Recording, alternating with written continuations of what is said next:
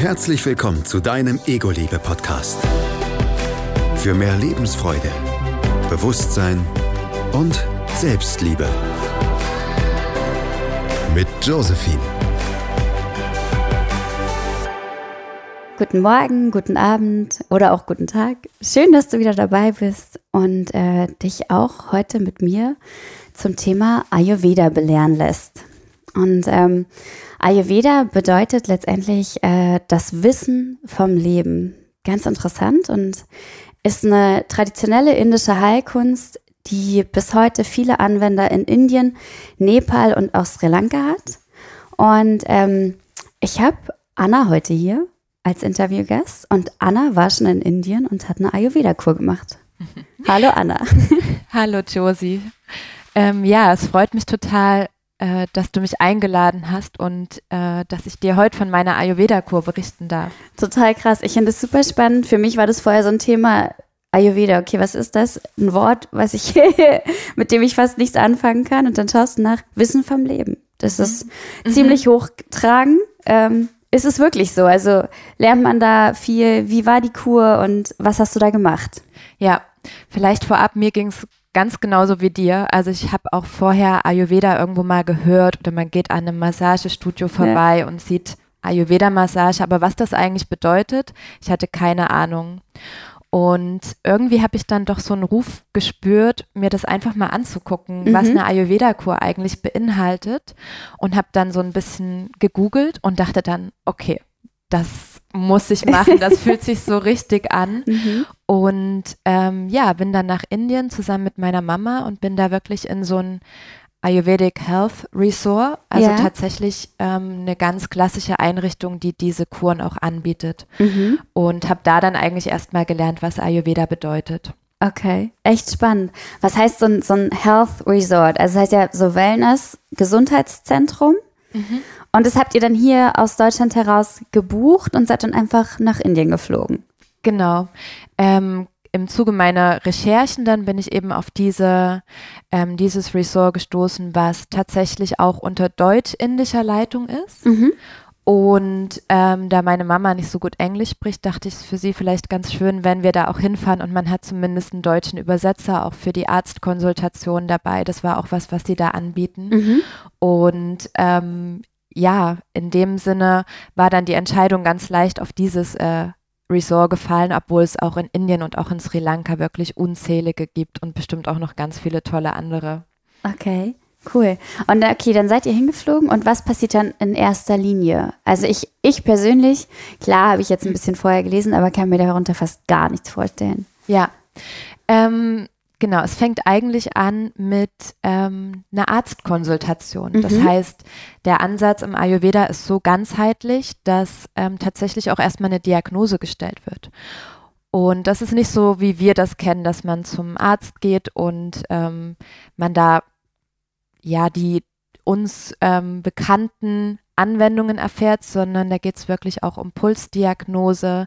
Da wird sich die Zunge angeschaut, der Arzt okay. guckt die Beschaffenheit deiner Haut an und fragt dich dann natürlich auch so ein bisschen, okay, gibt es gerade Sachen, Krankheiten oder Dinge, die, die nicht so gut laufen und ähm, daraus gehend ermittelt er dann deinen Dosha-Typ. Okay, verrücktes und, Wort. Ja, und dann werden die Therapien abgestimmt. Mhm. Und ähm, du sagtest jetzt Dosha und hast es auch sehr betont. Also davon hängt wahrscheinlich einiges ab, auch im Ayurveda. Genau. Was gibt es denn für Dosha-Typen und, und was hat es damit auf sich? Ja, ähm, die Dosha-Typen, das sind so die grundlegenden Lebensenergien. Und im Ayurveda unterscheidet man drei verschiedene Typen. Das ist Vata, Pitta und Kapha. Okay. Und die basieren auf den fünf Elementen und in jeder Person gibt es eine ja eine bestimmte Zusammensetzung der drei Doshas. Und bei mir war das dann so, dass ich ein Vata-Pitta-Typ bin. Das heißt, Vata ist so das Dosha, was bei mir am präsentesten ist, mhm. in Zusammenhang mit, mit Pitta. Und ähm, dann schauen sich die ayurvedischen Ärzte eben an, okay, das ist dein Grundtyp, aber das ist ein bisschen aus der Balance. Also wenn alle Doshas im Balance sind, dann geht es einem super gut, dann hat man überhaupt keine Beschwerden. Aber oft ist es so gerade in unserer heutigen Welt, dass das alles im, ins Ungleichgewicht fällt. Und man versucht dann eben ganz sanft mit diesen ayurvedischen Methoden die Balance wiederherzustellen. Okay. Mhm. Wow, klingt super spannend. Ja. Ähm, kannst du mir irgendwie so ein Beispiel nennen, was es in dir auswirkt, wenn die im Ungleichgewicht sind und wenn die im Gleichgewicht sind? Was das für einen Unterschied macht? Ja, ähm, bei mir persönlich war das so, dass mein Watter viel zu hoch war und das ist so ein bisschen auch, ja, das basiert auf dem Element Luft. Und bei mir waren es tatsächlich Schlafstörungen. Also wenn Vata zu ausgeprägt ist, dann ist es oft Nervosität, Unruhe, auch Schlafstörungen und gerade bei uns, ähm, ja, West, westlichen Leuten ist, ist ganz oft Vata viel zu hoch, also dass wir viel zu gestresst sind, dass da zu viel von der Energie da ist und dass man dann versucht, das so ein bisschen runterzubringen und auch einfach mehr Ruhe in den, ja, in die Person wieder zu bringen. Beeindruckend. Ja. Wie macht man das dann? Mhm. Ähm, diese Kur besteht aus ganz vielen Elementen. Und das ist eben dieser ganzheitliche Ansatz, der mich auch so begeistert hat. Also es fängt an mit der Ernährung, die ganz, ganz wichtig ist. Das heißt, es gibt so ein paar grundlegende ayurvedische Ernährungsregeln. Da zählt zum Beispiel dazu, dass man mittags am meisten essen soll, weil mhm. dann das Verdauungsfeuer, wie die Inder das dann so schön nennen, am höchsten ist. Süß. Und ähm, dann gibt es eben auch noch Ernährungsregeln, die dann wirklich für diesen Dosha-Typ abgestimmt sind. Und dort machen sie es einem auch relativ einfach, weil an jedem, ähm, also mittags und abends und auch morgens gibt es Buffet und vor jedem Gericht steht dann, für welchen Dosha-Typ das bestimmt ist. Das heißt, ich äh, konnte da einfach lang gehen und schauen, okay, wo steht Vata dran und mir da dann quasi, ja, im Prinzip den Teller vollschlagen und wo eben Pita oder Kaffer dran stand, da waren dann Gewürze drin oder Zutaten, die nicht unbedingt förderlich sind für meinen eigenen Dosha-Typ. Das ist auch wahnsinnig spannend, wenn man überlegt, was uns so ähm, beigebracht wird. So, mach mhm. deine Diät genau so und du nimmst ab. Und eigentlich ist das wahrscheinlich gar nicht der Fall, ja. weil jeder Typ total anders ist. Genau. Das finde ich auch super spannend. Und ja, natürlich haben wir es zu Hause, steht da kein Zettelchen davor, aber es gibt auch ganz viele tolle ayurvedische Kochbücher, wo man auch eben schauen kann, okay, was tut meinem persönlichen Typ gut und womit hat mein Körper auch Probleme mit der Verdauung oder was fällt ihm einfach ein ähm, bisschen schwerer. Ja. Was wiederum auch an diesen Dota-Typen liegt. Ja. Mhm. Und ja. kann man die auch hier jetzt, also ohne dass man nach Indien fliegt mhm. und so eine Kur macht, kann man die trotzdem rausfinden? Ja. Ah. Also auch da gibt es, glaube ich, auch einfach, wenn man das googelt, ganz mhm. viele Tests, wo man so ein paar Fragen beantwortet. Ähm, ist natürlich nicht so umfassend wie so eine wirkliche Diagnose bei so einem ayurvedischen Arzt, weil zum Beispiel die Pulsdiagnose oder dass er eben dich einfach auch so anschaut von der körperlichen Konstitution da fehlt. Aber es gibt doch so Grundpfeiler an Fragen, wo man ja zumindest so eine Richtung schon erahnen kann. Und ich glaube, dann könnte man einfach auch bei einem Ayurveda-Berater hier in Deutschland einen Termin machen und sich das Ganze einmal mit jemandem vom Fach dann anschauen lassen. Mhm. Okay, also bei der Ernährung kann man zumindest hier in Deutschland schon auch was machen. Ja. Und wie geht es dann weiter? Also du kennst dann deinen Dosha-Typ und weißt, wie man sich gesund ernährt und was gehört noch dazu? Was noch dazu gehört, ist auf jeden Fall Bewegung. Das heißt, es gab ähm, Yogakurse, drei am Tag, nach Niveau auch gestaffelt. Das heißt, man konnte einfach schauen, okay, habe ich noch nie was mit Yoga gemacht. Dann war das wirklich ein sehr schöner Anfängerkurs. Oder aber auch für die erfahrenen, ja, Yogis konnte man auch eben in einen Advanced-Kurs. Das heißt, das war auch ganz individuell und ähm, ist wirklich ein großer Bestandteil. Und es war auch, ja, ich sag mal, bei 40 Grad und hoher Luftfeuchtigkeit Yoga machen ist nochmal eine andere Herausforderung. Hot Yoga. Hot Yoga quasi. Ähm, ganz natürliches Hot Yoga, aber man hat sich danach einfach so gut gefühlt. Zusätzlich hat jeder Morgen begonnen mit einer Stunde Meditation und mhm. Atemübungen. Also Pranayama, wirklich diese typisch ähm, indische Atemlehre, auch die auch im Yoga quasi mit äh, Anwendung findet. Und die ersten Tage war es schon eine Herausforderung, um 6 Uhr morgens aufzustehen und dann erstmal eine Stunde zu sitzen. Und nach ein paar Tagen habe ich mich einfach so drauf gefreut. Also der, der Wecker hat geklingelt und man dachte so, ja, ab zur Meditation. ähm, es gibt kaum einen besseren Start in den Tag. Mhm. Und machst du das jetzt nach wie vor so? Ich muss ehrlich gestehen, ich schaffe es nicht jeden Tag, aber es hat doch auch eine Spur hinterlassen, dass ich versuche, morgens zu meditieren und dass ich auch einfach merke, wie gut mir das tut. Ja. Und ja, neben Ernährung, Yoga und Meditation sind dann natürlich diese ayurvedischen Behandlungen im Fokus und ja, natürlich auch mit ein Highlight der Kur. Man hat tatsächlich jeden Tag zwei Stunden ähm, diese Behandlungen man bekommt auch am Anfang direkt einen Plan, der eben darauf abgestimmt ist, dass ähm, die Doshas in Balance zu bringen. Okay. Und die Behandlungen reichen von ja, ganz klassischen Massagen. Ah, ich dachte, sowas ist Blut abnehmen, aber das klingt viel schöner. das ist viel schöner, wirklich. ähm, ja, klassische Massagen, Vierhandmassagen. Stirngüsse mit Öl, das ist auch so was ganz Typisches aus dem Ayurveda, dass man wirklich, dass so ein, ja, fast eine Stunde lang so warmes Öl über die Stirn ähm, ge, gegossen wird. Ja. Und es fühlt sich, also man kann es kaum beschreiben, wie sich das anfühlt, aber das ist wirklich wunderschön. Ähm, oder auch, dass man in diesem, ja, in diesem ayurvedischen, mh, hm, das ist so eine Art Wanne, oder auch Tisch aus einem Stück Holz, dass man da sitzt und mit Öl begossen wird aus so kleinen Kännchen. Also es ist wie so ein, ja, so ein ganz schönes Hautgefühl auch und so entspannend. Das wird zwei Stunden am Tag gemacht. Ja, mhm. zwei Stunden.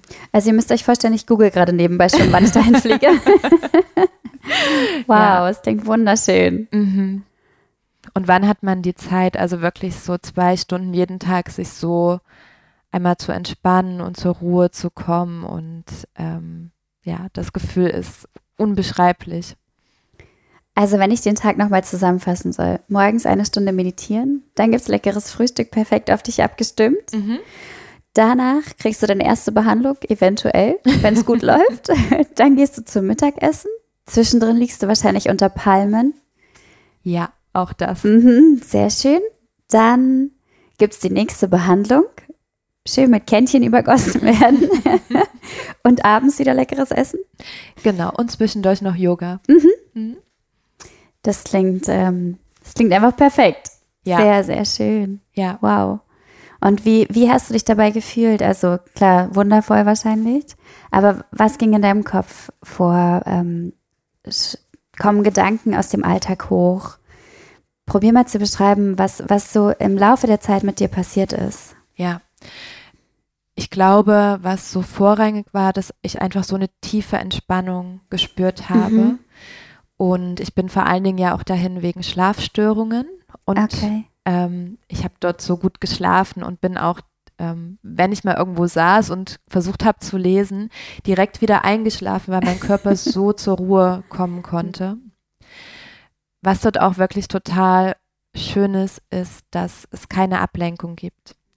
Also kein Internet, keine Musik, die irgendwo läuft, kein Fernsehen, sondern einfach nur Vogelgezwitscher, Meeresrauschen, dass man sich unter Palmen setzen kann, ein Buch lesen. Und ähm, das ist, glaube ich, was, was wir auch hier in Deutschland oder in unserer hektischen Alltagswelt ganz oft vergessen, so dieses zur Ruhe kommen und auch nichts anhören, nichts angucken, keine Hintergrundgeräusche was so zu einer ganz, ganz, ganz tiefen Entspannung geführt hat.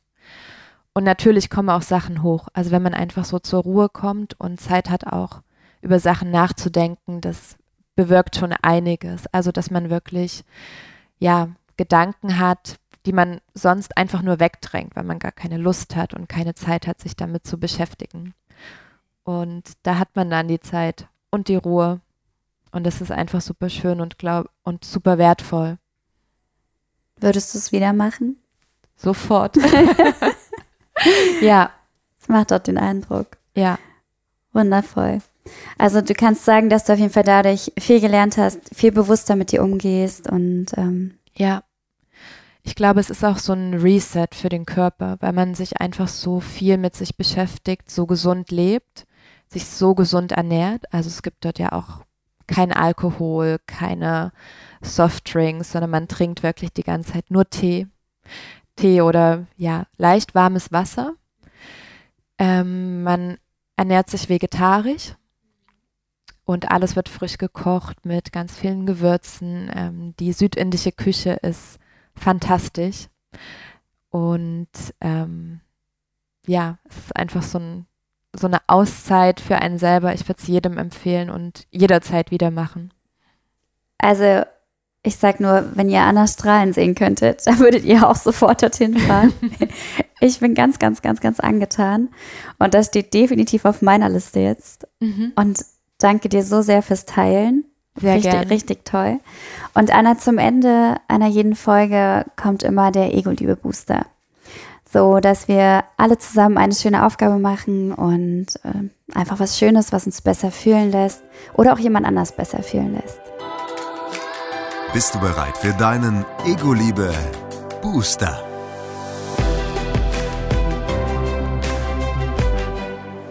Ich habe auf jeden Fall einen Ego-Liebe-Booster.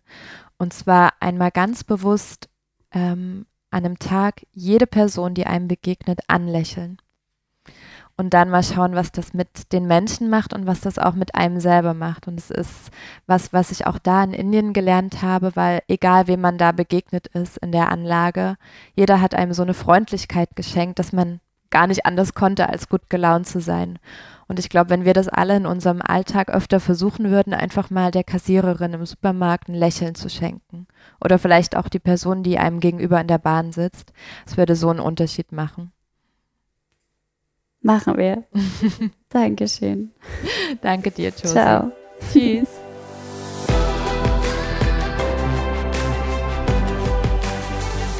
Du möchtest deine Geschichte auch teilen?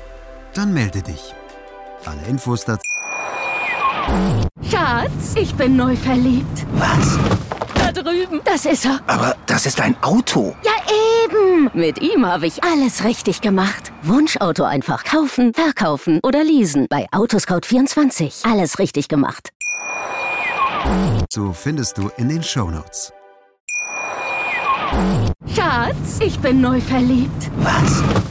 Drüben. Das ist er. Aber das ist ein Auto. Ja, eben. Mit ihm habe ich alles richtig gemacht. Wunschauto einfach kaufen, verkaufen oder leasen. Bei Autoscout24. Alles richtig gemacht.